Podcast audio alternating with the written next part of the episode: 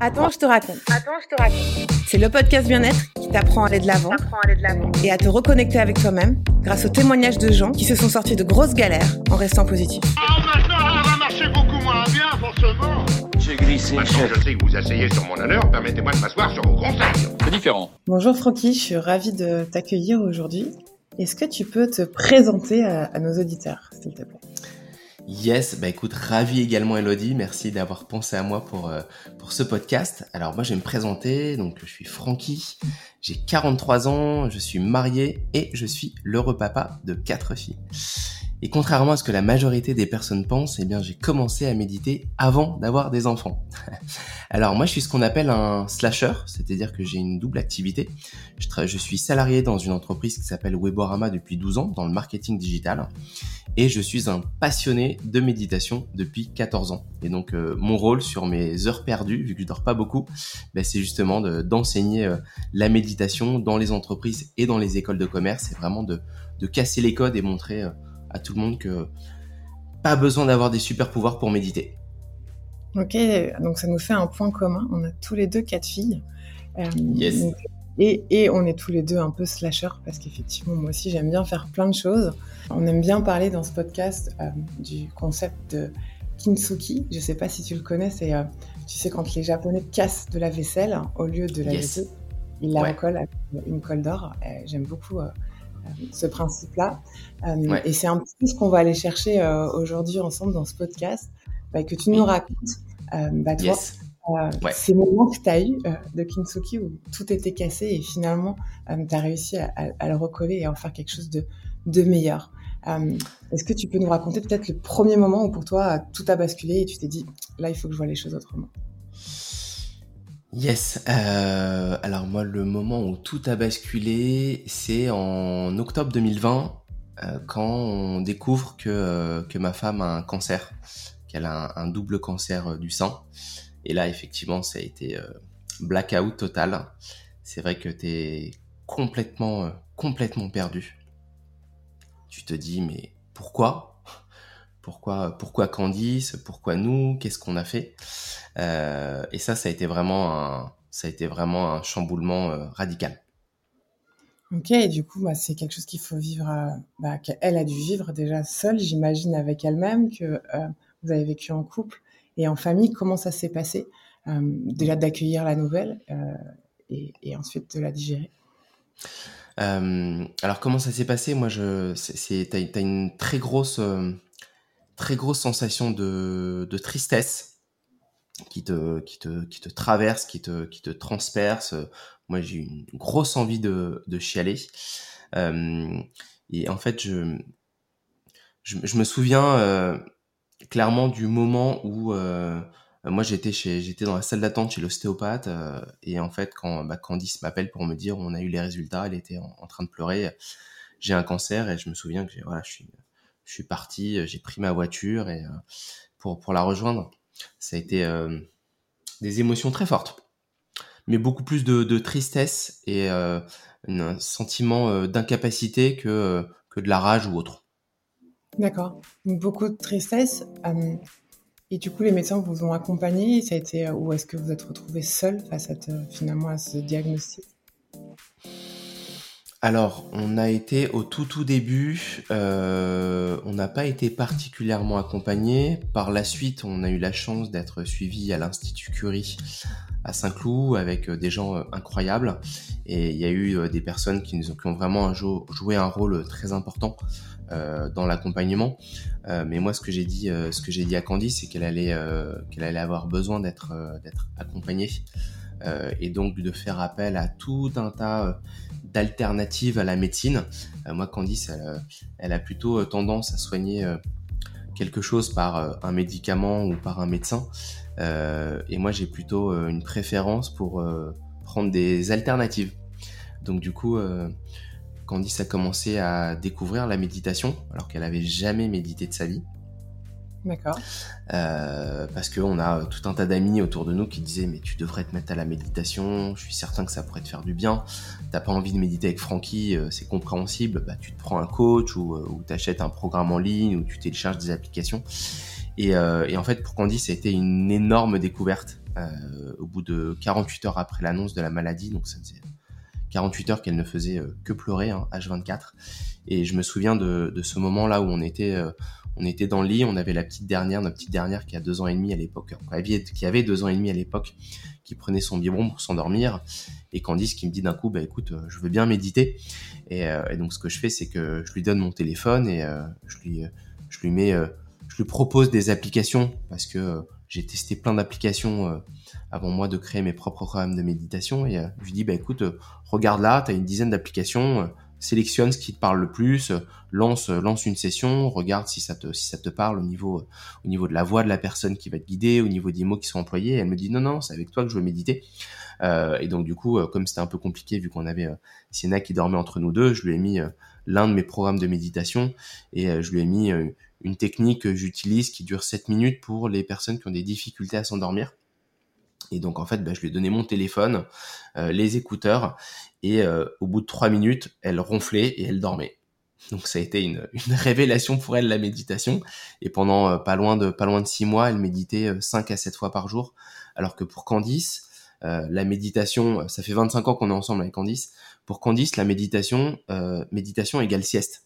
Et comme elle n'a pas pour habitude de faire de sieste, de se poser, parce qu'il y a toujours beaucoup de choses à gérer à la maison pour les quatre filles, et bah, du coup, pour elle, c'était inconcevable de méditer. Mais là, du coup, la méditation l'a, l'a beaucoup aidé, en tout cas au, début, au début de, au début de la maladie. Et ensuite, on a, euh, on s'est fait accompagner par d'autres spécialités. On a travaillé notamment avec euh, de l'acupuncture. Euh, on a travaillé notamment avec de la réflexologie plantaire. Elle a fait également du shiatsu. elle a testé l'hypnose, la sophrologie. Elle a vraiment voulu tester quoi. Moi, je l'ai poussé en tout cas à tester plein de choses alors qu'avant elle testait rien. Et, euh, et ce qui l'a énormément aidé, c'est euh, l'acupuncture, la méditation au tout tout début et ensuite le shiatsu.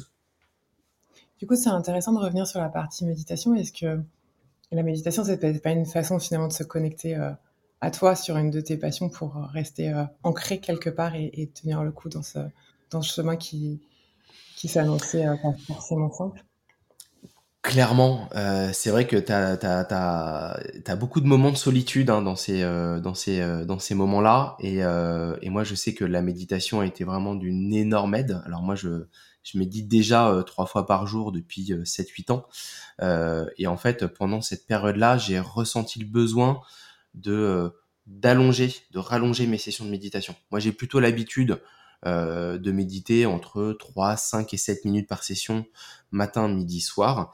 Et là, j'ai ressenti euh, le besoin de faire des sessions qui allaient plutôt euh, jusqu'à 10, voire 15 minutes, justement pour vraiment être dans le moment présent, ne pas repenser au passé et notamment à des moments qui sont marqués avec l'annonce de la maladie ou à me projeter dans le futur, dans l'attente euh, d'examens, de résultats ou de, ou.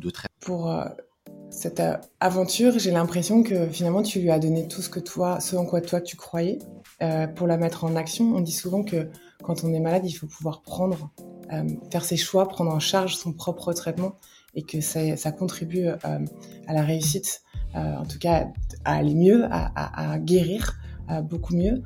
Est-ce que tu penses qu'en découvrant toutes ces alternatives, euh, elle a à la fois s'est découverte elle, mais ça lui a aussi permis de prendre en main son traitement et de choisir euh, de guérir? Complètement. Euh, c'est vrai que ça peut, ça peut être fou ce que je vais dire, mais quand moi j'ai appris, j'ai été beaucoup inspiré par, par des mentors aux États-Unis et j'ai appris depuis très longtemps à trouver le positif dans toute situation, même des situations négatives ou super négatives. Et lorsqu'on a découvert le cancer de Candice, une des premières choses que je me suis dites, c'est euh, ok, qu'est-ce qu'il y a de positif dans cette situation qui est euh, catastrophique? Parce que euh, je suis pas rentré dans les détails, mais on, est dans un cancer qui était, c'est un double cancer, et, la deuxième bad news qu'on a eu en décembre, c'est que il fallait passer par de la chimiothérapie, une ablation avec une reconstruction, de la radiothérapie, un traitement anticorps, donc quelque chose de très très lourd. Euh, du coup, j'ai essayé de trouver le positif dans cette situation et, moi, ce qui m'est venu à l'esprit assez rapidement, c'est que euh, s'il nous est arrivé ça, parce que même si c'est Candice qui a le cancer, pour moi c'est toute la famille qui, a, subi cette maladie, c'est qu'il y a forcément une raison quelque part. Et pour moi, c'est que euh, Candice c'est quelqu'un d'incroyable, ça fait 25 ans qu'on est ensemble, on a quatre filles, et elle est totalement dévouée euh, au bonheur, euh, au bien-être euh, de ses filles et, de moi. Et, donc du coup, je pense qu'elle s'oubliait un peu. Elle posait jamais, elle se posait jamais quelques minutes pour prendre un thé et lire quelques pages d'un magazine. Donc je pense clairement, ça peut paraître fou, hein, que c'est un message qu'on nous a envoyé pour que Candice commence à penser à elle, prendre soin d'elle. Et donc euh, effectivement, Candice a découvert des choses qu'elle continue de faire maintenant, alors qu'elle est, elle est en rémission depuis le mois de décembre. Elle n'a plus aucun traitement. Elle a, elle a juste maintenant des, contrôles euh, et de l'esthétique. Euh, mais ce qui est bien, c'est qu'elle a découvert qu'elle avait, euh, bah, qu'elle avait le droit de se prendre du temps pour elle, de se poser, de faire ce qu'elle voulait, qu'elle avait aucune obligation euh, vis-à-vis de nous, vis-à-vis -vis de moi. Et elle a notamment euh, découvert l'acupuncture et le shiatsu qu'elle continue de faire beaucoup moins qu'avant. Auparavant, c'était vraiment euh, acupuncture et shiatsu avant une séance de chimio et acupuncture et shiatsu une semaine ou dix jours après. Les mhm. séances d'avant, c'était vraiment pour préparer le corps à, euh, à, attraper, la, à avoir la chimio. Et euh, les séances après, c'était pour reprendre de l'énergie après après les traitements. Et donc du coup, elle a gardé quelques petites choses de façon beaucoup moins régulière, mais en tout cas, c'était un message très très fort qui fait que maintenant elle elle prend soin d'elle, elle prend du temps pour elle parce qu'elle le mérite amplement. C'est assez euh, beau la façon dont tu décris ça, mais vous n'étiez pas que deux, euh, vous aviez euh, vos quatre filles. comment elles l'ont vécu? Parce que souvent on se dit, bah voilà, un décès, l'annonce d'une maladie, il faut l'encaisser personnellement, il faut l'encaisser en couple. Mais après, quand on a quatre enfants, et je sais de quoi tu parles, c'est quatre façons de réagir qui sont extrêmement différentes et qu'il faut être capable d'accueillir et de gérer. En tant que maman, tu dis qu'elle a pris du temps pour elle, mais j'imagine qu'elle a dû prendre du temps aussi pour ses enfants qui ont dû s'inquiéter. Oui, effectivement, euh, comme tu dis, alors comment comment les filles l'ont l'ont euh, accueilli euh, alors de façon très différente hein, sur les quatre. Hein. Moi, ma dernière, elle avait deux ans et demi, les jumelles, elles avaient 11 ans et la grande avait 13 ans. elles ont toutes les quatre des personnalités très différentes elles ont, elles ont toutes encaissé de façon très différente.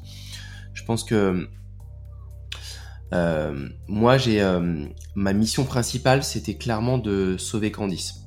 Euh, donc du coup, c'était d'accompagner Candice sur euh, tous ces tous ces rendez-vous médicaux ou pour qu'elle aille bien, pour être pleinement présent avec elle et, et pour ne pas laisser tomber les filles.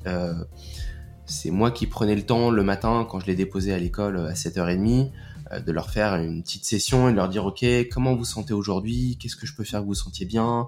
Euh, quelles sont les émotions euh, qui vous que, que vous que vous ressentez là tout de suite? Vous avez de la peur vous avez vous avez envie de chialer. Donc c'était un peu une séance de coaching psychothérapie en voiture avec, avec les quatre.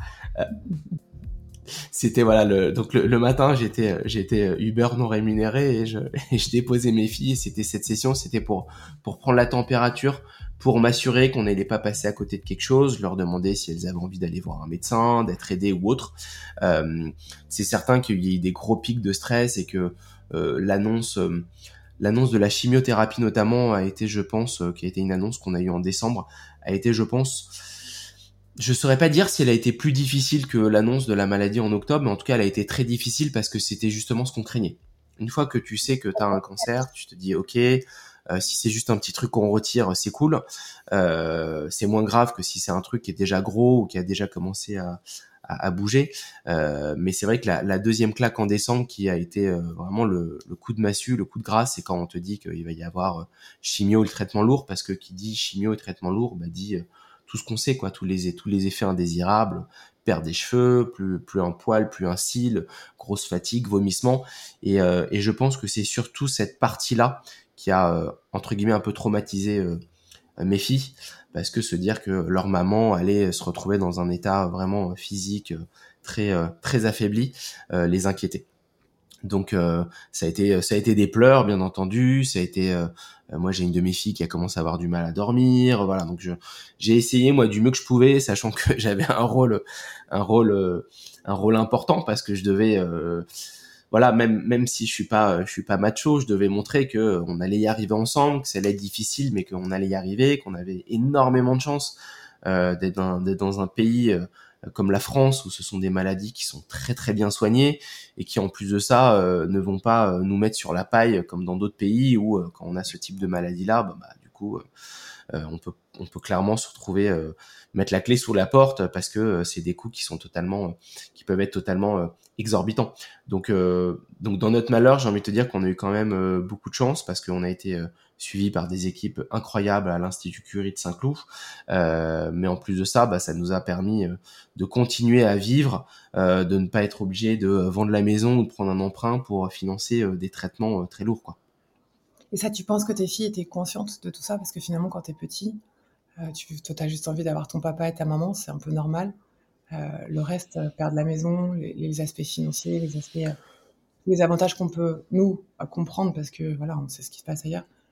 Est-ce que tu as l'impression qu'elles en c'était suffisant pour les soulager Alors, je, je, je pense qu'elles avaient conscience parce que euh, elles regardent beaucoup de téléfilms ou de séries américaines où on voit notamment que les gens se retrouvent euh, dans des situations très inconfortables parce que les traitements sont très très lourds.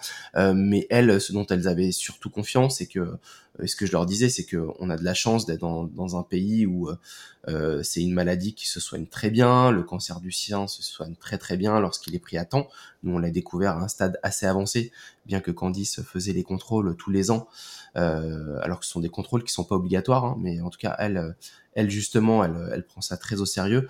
Donc, elles avaient conscience qu'on avait de la chance d'être dans un pays où euh, elle allait être très bien suivie et qu'il y avait de très fortes chances que tout se termine bien mais quand même mm. avec un risque, un risque que quelque chose ne se passe pas bien. Ça, elle le savait et moi je le, je leur mentais pas là-dessus quand il y avait des, des craintes sur le fait que euh, que, que Candice puisse partir. Euh, elles le savaient, elles en avaient conscience. Mais moi je les rassurais en leur disant euh, voilà, on est suivi dans l'un des meilleurs services en Europe. On a fait le choix, on, a consulté trois services différents avant de sélectionner celui-ci euh, pour être certain qu'on se donnait mais alors toutes les chances de pouvoir en, ressortir euh, vainqueur. Et les médecins étaient confiants? Est-ce qu'ils vous ont rassuré? Euh, Est-ce vous ont aidé à voir le bout du tunnel ou, euh, au contraire oui, alors oui, oui, oui. je pense notamment au, au chirurgien cancérologue qui lui a été d'une aide incroyable. Il a été présent. c'est vraiment très très très appréciable. Euh, il était, euh, il a vu que Candice était totalement paniquée à la première consultation. Euh, Candice n'a pas mangé pendant quelques jours, elle avait perdu 5 kilos. Et, et, en fait, il voyait pendant la consultation que Candice était totalement éteinte. Quoi, c'était vraiment le mode d'avion sur le téléphone. Donc, il était quand même très très très très inquiet pour elle. Et il a joué un peu un rôle de de, de coach. Quoi, il a dit, vous savez, ce sont des cancers qui se soignent très bien, on va tout faire pour que ça se passe le mieux possible. Alors on peut pas complètement dire rassurez-vous euh, tout va bien se passer parce que je pense pas pense pas qu'un médecin ait vraiment le droit de faire ça, mais en tout cas euh, il a été euh, il a été extrêmement présent, extrêmement encourageant en, disant on va tout faire pour que ça se passe bien et c'est un et c'est un cancer qui se soigne très bien. Donc on a eu beaucoup de chance. Et donc ça a duré euh, deux ans, c'est ça entre Ça a duré, donc euh, l'annonce c'est octobre 2020 et la rémission c'est décembre 2021, donc c'est 14 euh, mois pour être très précis. Là il y a encore, il y a encore des choses, il y a encore des, des opérations esthétiques, mais en tout cas il y a plus, il y a plus de traitement et il y a juste des contrôles tous les 3 à 6 mois à réaliser. Et comment dans ces 14 mois vous avez réussi à créer des poches de bonheur, de vous, vous arriviez à vous retrouver sans, sans, sans que cette maladie euh, finalement pollue euh, toute la famille? Alors, ce qui est, ce qui est dingue, c'est qu'il y a eu, il y a eu des, des poches de bonheur à des moments qui étaient euh, où a priori il y aurait pas dû en avoir. Moi, je sais qu'il y a un, quand Candice s'est fait opérer en avril de, 2021, donc c'était une grosse opération, 4 heures. je me suis retrouvé seul avec les filles. J'avais posé une semaine de congé vu que je savais que je pourrais pas gérer euh, les filles euh, correctement. Et donc euh, me retrouver seul avec les filles, une, ça a été une sensation assez assez incroyable. J'avais des petites inquiétudes parce que j'avais jamais fait ça jusqu'à présent. Mais, mais au final, on a eu des, des fous rires, mais incroyables. C'est-à-dire que moi, j'ai souvenir du, du, premier dîner où, où Candice ne dormait pas à la maison où je me suis retrouvé à faire n'importe quoi, à faire le con pour faire rire les filles. Je faisais des imitations, euh, je prenais des accents, euh, des accents euh, divers et variés, et on a eu des fous rires mais incroyables. Et, et en fait, je pense que bah, le, le, le, cours de la vie, le quoi, la vie reprend son, son cours normal, même si on est très affecté par par la situation euh, au quotidien et qu'il y a beaucoup d'inquiétudes, on a quand même euh, continué de vivre, euh, alors beaucoup moins qu'avant, mais en tout cas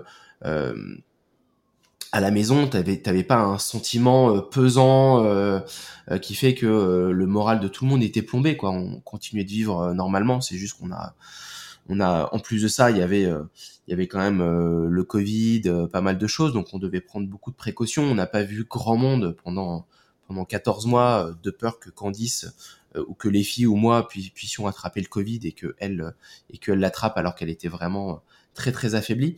Donc justement, on s'est retrouvés tous les six très proches euh, à vivre des, des, moments de fou rire assez incroyables. Euh, c'est vrai que parfois on peut rire nerveusement même quand ça va pas.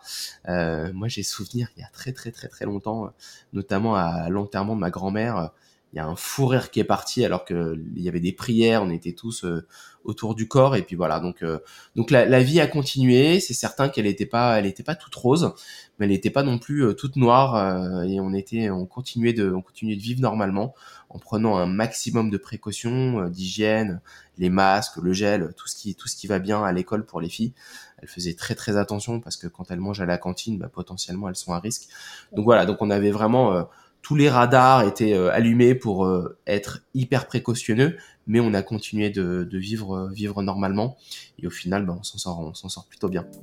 C'est assez étonnant que tu dises vivre normalement parce qu'on était en plein Covid, donc en fait déjà rien n'était normal. En plus, les femmes se battaient contre un double cancer, donc rien n'était normal. Et tu as quand même ce truc de dire on a vu personne pendant 14 mois, mais on a vécu normalement.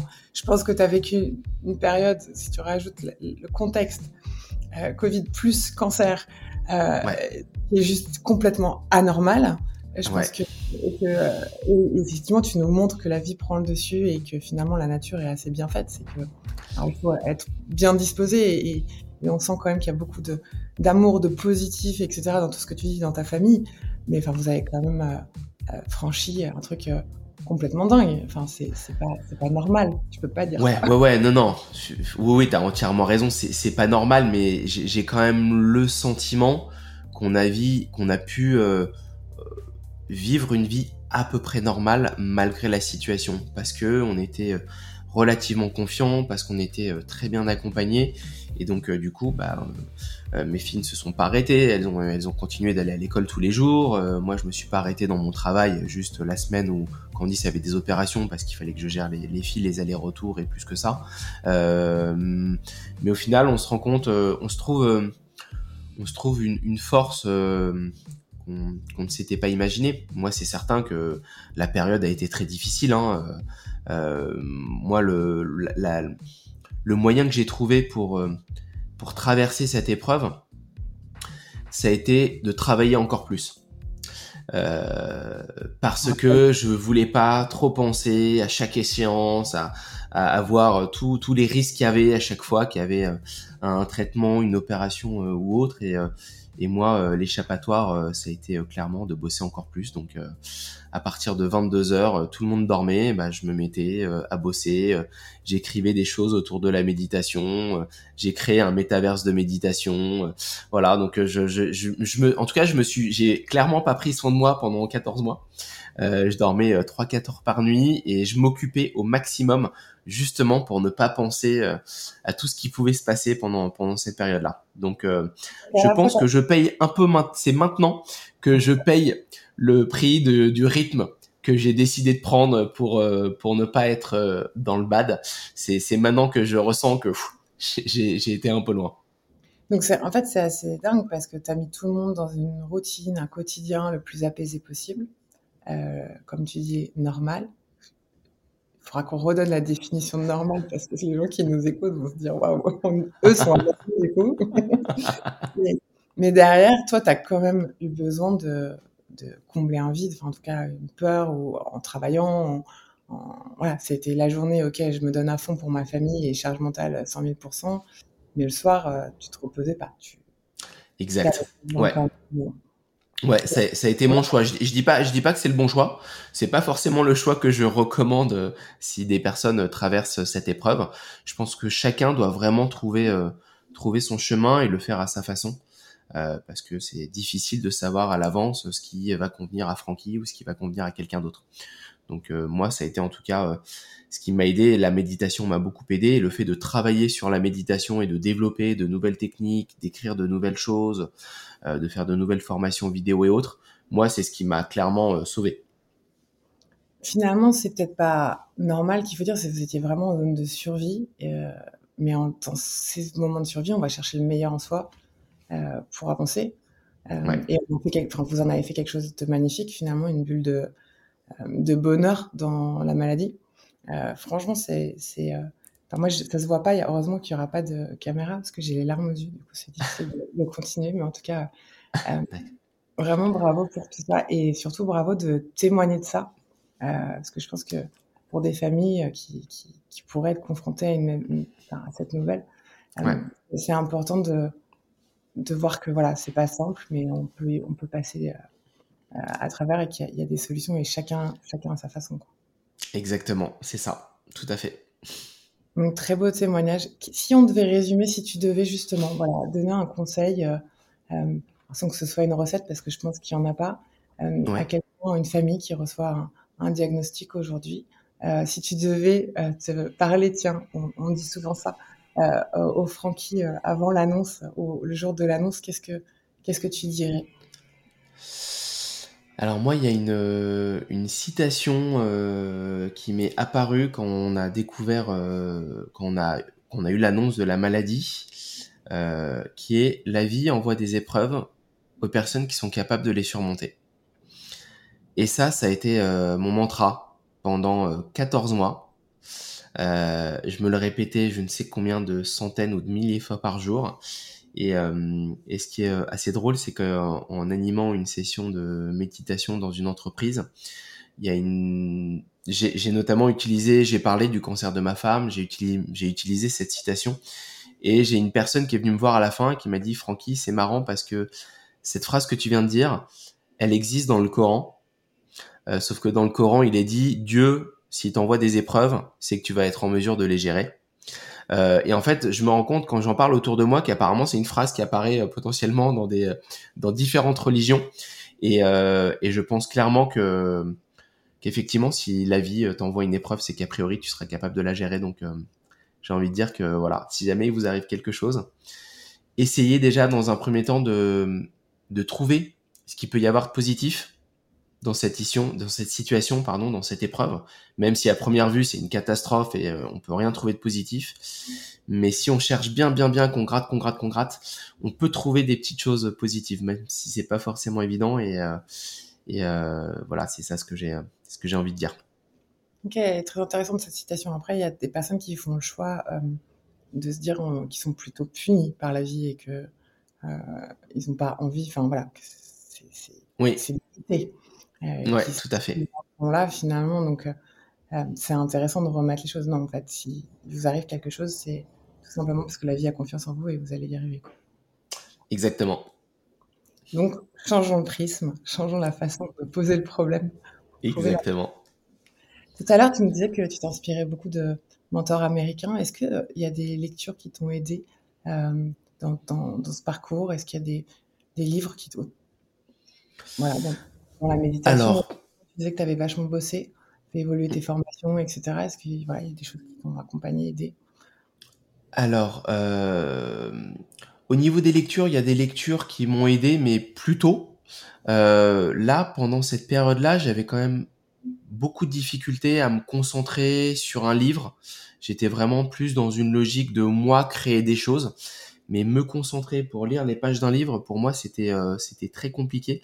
Euh, il y a un livre que j'ai réussi à relire, mais ça a été compliqué. C'était euh, Les accords Toltec, qui est un livre que, que j'apprécie beaucoup, qui explique que la vie est régie notamment par par quatre accords, et, et je trouve que c'est vraiment une très très bonne lecture, facile à lire et très juste, très vrai. Après, il y a un autre livre que j'aime beaucoup qui est un petit, qui demande un petit peu plus de, focus, qui est euh, euh, The Power of Now, le pouvoir du moment présent, euh, Tolle, qui est, qui est un livre aussi très intéressant. mais je trouve que les accords Toltec, c'est un, c'est un joli, un joli guide de vie. Ok, super intéressant. Il y a une question que j'ai oublié de te poser et que j'aimerais bien qu'on aborde. le regard des autres, tu nous as dit que tu n'avais pas vu beaucoup de monde. Euh, aujourd'hui, euh, faire face à la maladie d'un proche, c'est pas quelque chose forcément simple pour les gens. Les gens réagissent assez différemment. Est-ce que vous êtes entouré par vos amis, votre famille? Est-ce qu'il y a des gens qui ont eu peur? Est-ce que comment vous avez géré euh, ce côté social finalement? Alors, il y a eu, il y a eu de tout. Il y a des amis qui n'ont pas du tout été présents pour une raison X ou Y, et donc du coup, bah, naturellement, ça te fait un peu de, un peu de nettoyage, même si j'aime pas dire ça, mais euh, voilà, il y a des, nouvelles personnes qui arrivent dans ta vie, euh, des amis qui arrivent, d'autres qui repartent. Donc il y a effectivement des amis qui n'ont pas du tout été présents et avec qui on n'a plus, on a plus de contact, et d'autres personnes qui ont été euh, extrêmement présentes. famille et amis, on a eu énormément de chance. c'est vrai que quand on a ce type de maladie, moi je vois, on connaît des gens autour de nous qui sont qui sont seuls et qui vivent cette maladie seuls c'est quand même waouh, c'est quand même une sacrée épreuve. Déjà, c'est une épreuve quand quand on est entouré, mais alors quand on est seul, j'ose même pas imaginer ce que c'est. Euh, donc nous, on a déjà eu la chance entre guillemets d'être tous les six, mais en plus de ça, on a eu euh, de la famille et des amis qui ont été euh, d'une présence euh, incroyable quoi. Donc ça c'est chouette. Et ça, ça, et ça, ça change tout. Qu'est-ce que tu pourrais donner comme conseil à des gens alors je parle pas de leurs conjoints ou de leurs enfants, mais qui, sont un proche dans, leur famille ou des amis euh, qui sont atteints de maladie, comment on agit, comment on réagit? Parce que finalement, euh, ça peut faire très peur d'être soi-même malade, ça peut renvoyer euh, des terreurs aux gens. quel conseil tu donnerais finalement pour comment on accompagne au mieux quelqu'un, une famille qui est dans la situation comme ça? Je pense que c'est juste montrer qu'on est là s'il y a besoin, parce que il y a des personnes qui potentiellement peuvent être gênées, dire ouais non mais elle doit être fatiguée, elle vient de faire sa chimio, euh, elle a, elle a peut-être pas la force de parler, euh, elle a peut-être pas envie que je vienne la voir. Je pense que justement, alors après ça dépend probablement des, de la personnalité de, des gens, hein, mais je sais que Candy s'accordait beaucoup d'importance aux personnes qui lui envoyaient un petit message en lui disant euh, je pense à toi ou euh, qu'est-ce que je peux faire pour toi? Est-ce que je peux te ramener quelque chose? Est-ce que je peux passer te voir? Est-ce qu'on peut s'appeler? Tout ça. Et euh, je pense juste montrer un, un peu d'attention et après jauger en fonction de la personne qui est malade ce qu'elle est prête ce qu'elle est prête à faire. Donc donc nous on a des amis qui sont venus nous voir même en plein en plein Covid on leur a dit avec grand plaisir, vous venez voir. Par contre, c'est gel, masque FFP2, euh, euh, la distance, voilà. Donc euh, voilà, c'est ça.